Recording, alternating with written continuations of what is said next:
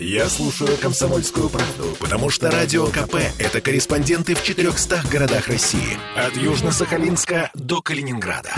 Я слушаю «Радио КП» и тебе рекомендую. Картина недели. Вновь вернулись в петербургскую студию радио «Комсомольская правда» и с Александром Сергеевичем Записоцким продолжаем подводить итоги уходящей недели. Мы остановились на том, что Путин и Байден таки встретились и два часа проговорили, о чем никто, кстати, не знает. А, мне понравилось очень, что Путин недавно категорически не согласился с адвокатом Генри Резником, который заметил, что Россия стала враждебной всему миру. Это не так, ответил Путин. Россия вообще не становилась враждебной никакой части мира. Определенная часть мира считает нас своими противниками. Вот. Но, собственно говоря, определенные... Я так понимаю, что у Путина есть какие-то надежды и ощущения того, что все-таки есть кто-то. Вот смотрите, зачем он ездил в Индию? Вот меня, например, этот вопрос очень сильно занимает. Ездил в Индию именно до встречи с Байденом. Олечка, я очень люблю Генри Марковича Резника, мы с ним дружим, и это потрясающий интеллектуал, но мне все же кажется, что он, как и ряд других э, очень ярких людей и проявляющих себя ярко в своих профессиональных профессиональных сферах, все же находится под неким влиянием вот той парадигмы мировосприятия, которую нам навязывает Запад и западные СМИ, и про западные СМИ у нас. Ведь у нас не только иностранные агенты реализуют западные концепции здесь, но и газеты, возглавляемые Нобелевскими лауреатами и так далее, и так далее. У нас пятая колонна в СМИ проводит огромную работу. Так вот, я вам скажу, что я все-таки профессионально занимаюсь э, проблемами глобальными, глобализацией, мировой мировой экономики, политики, юриспруденции и так далее.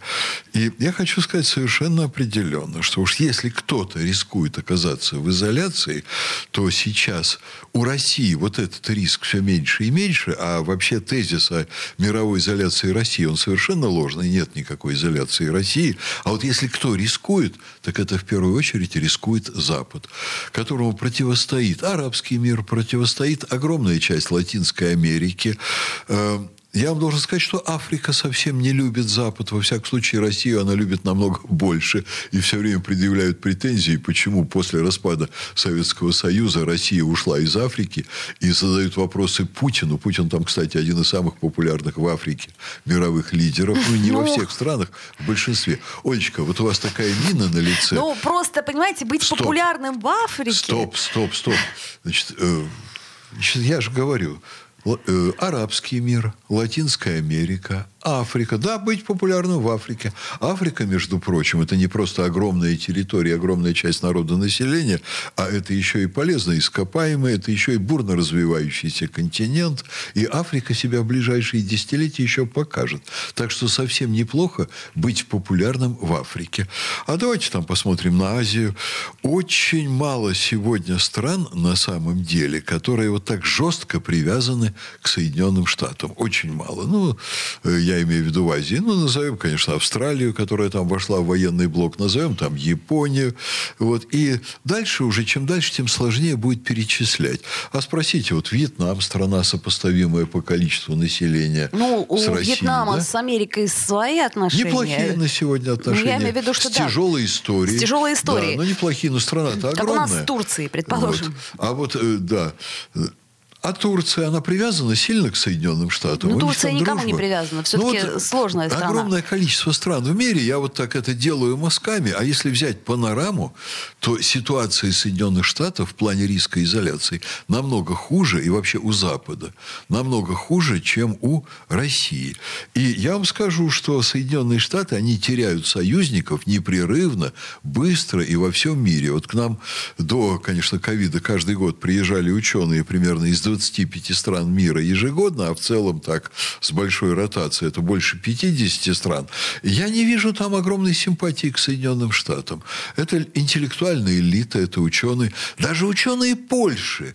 Они, Которые, э, кстати, не симпатизируют нам. Ну, Польша ученые, вообще очень... Польша, там, э, правящая политическая элита не симпатизирует нам, а ученые с нами сотрудничают с огромным удовольствием. Ну, мне кажется, что, в принципе, разумные люди, они э, интеллектуалы всего разумные мира, они, в принципе, люди, объединяются. Я вам скажу, что в результате этого сотрудничества я почетный доктор одного из очень престижных университетов Польши. О, это, вот. это круто, потому в что... современной истории, да, в нашей, современной да. истории. И мы с ними общаемся с огромным интересом, и мы друг друга очень хорошо понимаем. И они очень скептически относятся к своему правительству, там, к политической деятельности. Не все так просто. И вот Байден в этой ситуации приезж... Э, не приезжает к Путину, а ведет разговоры с Путиным, и идет торг. Между прочим, очень они грустные оба после Они оба грустные, но, во-первых, я отмечу, кстати, что Байден действительно договороспособный, несмотря на свой очень серьезный возраст. Э, там... Мне кажется, он больше играет в эту историю с э, Нет, я думаю, что действительно уже физические кондиции, конечно, непростые. Ок. Но Байден – это представитель старого поколения политической элиты, который еще, в отличие от новых, не знает, он имел дело с Советским Союзом, он здесь много бывал, он знает нашу страну, и он, в общем-то, понимает, с кем он говорит.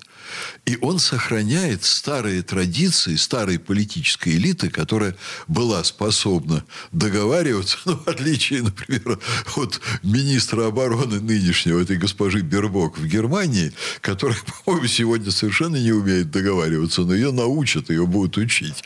А с Байденом можно разговаривать. Так с ним. все-таки о чем они разговаривали, а по вот вашему мнению? О чем они разговаривали? О том, что нужно Байдену, и это являлось секретной частью в интересах Соединенных Штатов. Россия с удовольствием бы озвучила вот эту секретную часть. Но Байден, когда выезжает за границу, он связан по рукам и ногам предшествующей истории своей борьбы э, с предыдущим президентом на антироссийской почве потому что там демократы выступали против России, они не давали Трампу договариваться с Россией, а теперь они сами оказались на месте Трампа, и им приходится, им деваться некуда, договариваться с Россией. И сейчас мы видим по внутриполитическим событиям, что как только просачивается информация о попытках Трампа договориться с Путиным, сразу за это хватаются республиканцы. Республиканцы сразу начинают орать, что это Байден продает Америку России. И Байдену очень неудобно озвучивать предмет переговоров. Но Поэтому... я так понимаю, что Китай в любом случае стал один из предметов. Вы знаете, мы можем об этом догадываться, но Ой. внешнеполитический расклад, он именно вот такой. Так все-таки Индия. Меня интересует, э, какое место занимает в этой истории Индия. С Китаем понятно. Штаты боятся Китая. Боятся союза России и Китая. В этой, а связи, Индия... в этой связи у Соединенных Штатов очень серьезная почва для объединения с Индией, для продажи туда своих вооружений. Э, вот, ну, продажа у нас же тоже есть очень да. большой интерес. Продажа вооружений – это первый шаг. А у России тоже хорошие отношения с Индией. Только Россия не может разыгрывать антикитайскую такую у нас сложные да. отношения с Индией, насколько я понимаю, весьма сложные. Ну, тут а на, в чем сложность, Олечка? На, в чем на, вы на самом, видите? Э, ну, с, с, сложность в том, что, во-первых, Индия точно так же э, смущается нашим э, возможным союзом с Китаем. Им это невыгодно. Но вот тут, Им это я... невыгодно, но из этого еще не проистекают отношения сложные. У нас нет предметов для сложности, кроме того, что у нас, в общем, хорошие отношения с Китаем. Поэтому Путин ведет очень аккуратную политику. Вы заметили, у нас на сегодня нет еще никаких военных союзов с Китаем. И если будут события развиваться нормально, то и не будет военных союзов. То есть вы считаете, что это излишняя история? То есть мне кажется, что это как раз логичное э, развитие событий. Наш союз гипотетически с Китаем. Если Соединенные Штаты будут продолжать ползать на Украину, то логика в этом будет.